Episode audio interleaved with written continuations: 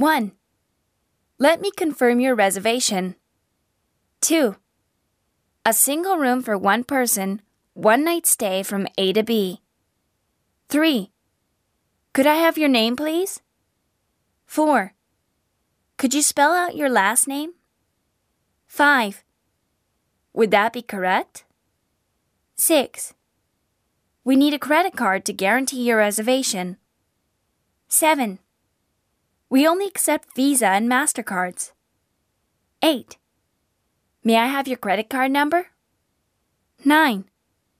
What's the expiration date of your credit card? 10. Certainly. Your reservation is confirmed. 11. We'll send you confirmation by email. 12. What time will you be arriving?